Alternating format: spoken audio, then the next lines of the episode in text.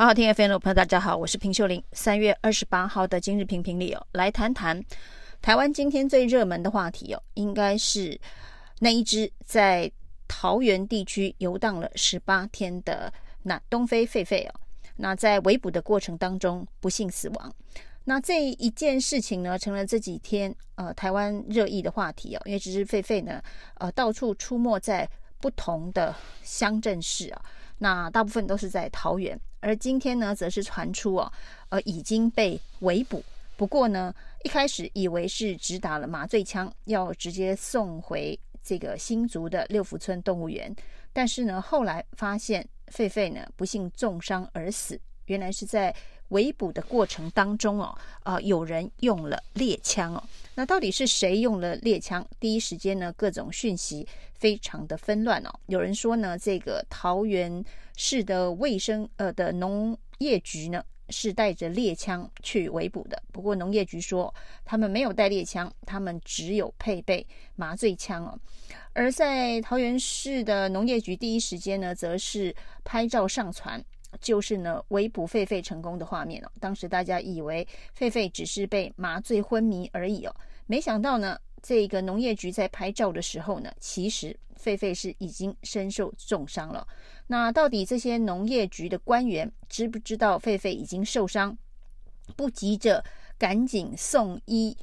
处理狒狒的伤势哦，还拍照上传作秀哦？那这件事情呢，桃园市的农业局必须要说清楚哦。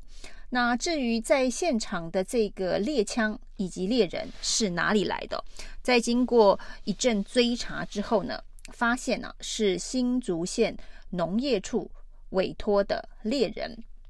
那根据这个现场猎人的说法呢，他是由新竹县的农业处委托参与围捕的行动哦。那在现场，他判断呢，这个狒狒的攻击性很强，可能会伤及现场的民众，所以呢，他就用猎枪射杀了这个狒狒哦。但是呢，新竹市县的农业局呢，则农业处呢，则说他们的确有从农委会林务局那里拿到了。这一个相关可以参与围捕的猎人的名单，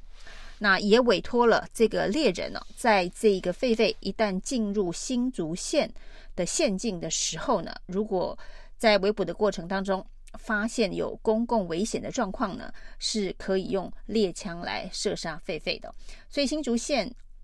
农业处强调，他们并没有让猎人去参与桃园的这一个围捕行动。是要狒狒到了新竹县才委托猎人行动，那这个跟猎人的说法啊，这是有一点点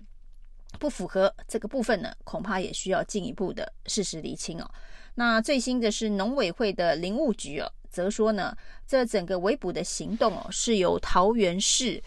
呃所指挥的，桃园市的农业局指挥的。那所以桃园市政府必须说明哦，为什么这个猎人会出现在桃园的围捕行动当中哦？呃，农委会的林务局的确是提供了相关的名单，围捕的团体，呃，根据野生动物保护法提供给这个桃园市新竹县的这个农业单位，在围捕的时候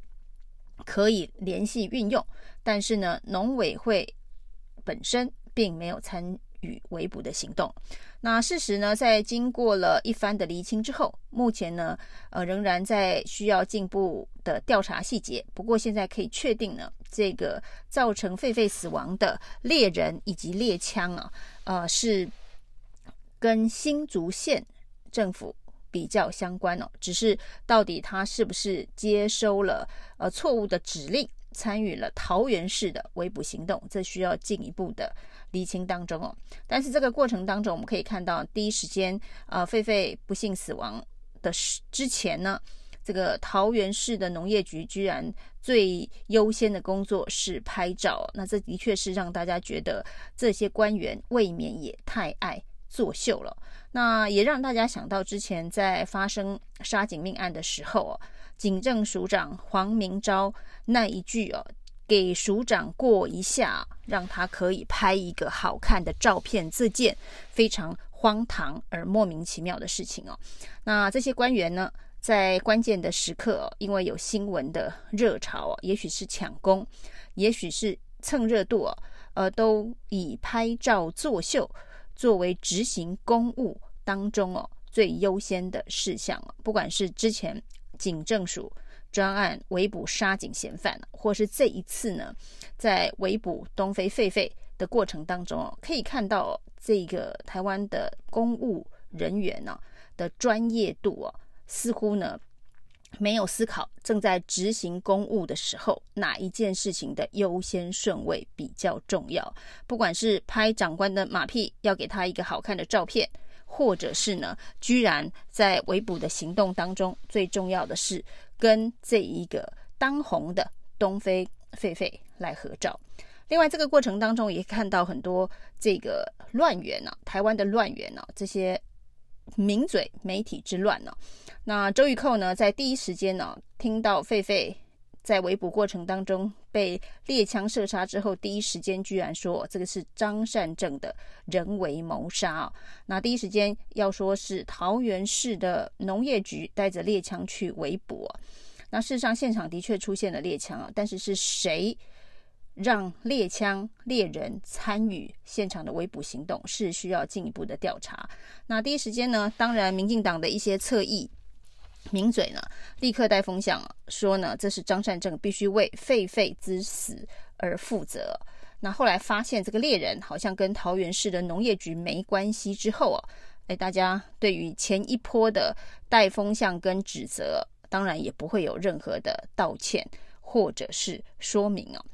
那事实上呢，到底事实的真相是如何？的确是可以抽丝剥茧的陆续还原哦。在但是在第一时间呢，就要找出战犯的目的啊，很显然的是在做政治斗争啊。那当然，这只狒狒之死啊，呃，另外一个认知作战的角度是啊，让马英九的访中新闻完全被洗版了。那这当然是呃新闻的趣味性、重要性。等等哦，这关注度的不同选择所呈现的结果，台湾社会里头关心这个狒狒被围捕致死的相关新闻的人，恐怕是真的比马英九访中祭祖的人多上很多。那说这个新闻热度会盖过马英九的新闻热度，那这也正好是新闻大神就这么样发威而已哦。那至于呢，要立刻从狒狒之死去。就责找战犯，立刻把锅请张善政背好，这就很明显是政治操作。很多这一个政治上面的事情哦，呃，有时候是先喊先赢啊。你认知作战，你在带风向的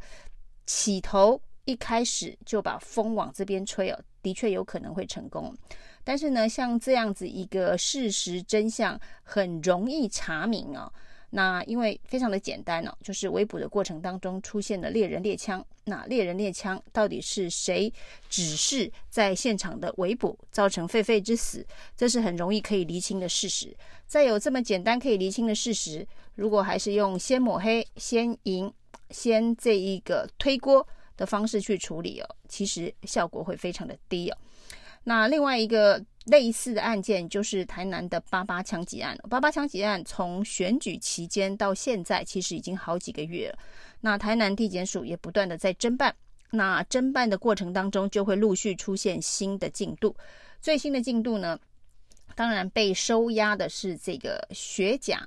的大庄脚王文宗啊。那王文宗过去其实在蓝绿的这个政治的。基层组织当中都扮扮演非常重要的角色。当然呢，在马英九国民党执政的时候，他是马英九竞选团队的干部。那在谢龙介在参选的时候呢，他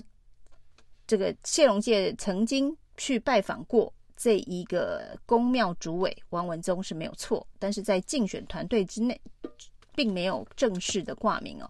那再往前追溯的话呢，其实王文忠也在谢长廷、苏贞昌总统竞选团队里头，呃，挂有职务，还有在这一个叶宜津竞选立委的这一个竞选总部里头挂有职务。那这代表就是在地方基层的派系政治当中啊，王永王文忠就是一个永远的当权派哦。那在台南谁当权比较久这件事情呢，其实是不言自明哦。在台南这个绿的出枝的地方哦，如果呢民进党一直都是台南的当权派，那在地方利益、政治利益、经济利益的分配上面，谁比较有权力，谁比较会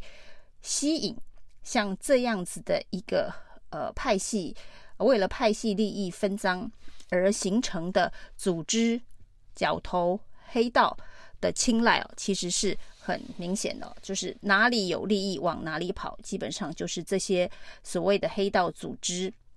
的营运模式啊。所以呢，每每提到王文宗，就会连上郭在清啊。那郭在清常常扮演的就是幕后金主出钱的角色，王文宗可能是执行者。那这样子的一个共生利益集团，那现在呢，当王文宗浮出台面之后呢，民进党的认知作战呢，是不断的洗王文宗跟谢龙介的关系啊。这个恐怕就跟狒狒之死一样，在事实真相还没有完全水落石出之前呢、就请张善政背好人为谋杀的锅，这件事情呢，砂锅很快就会被打破了。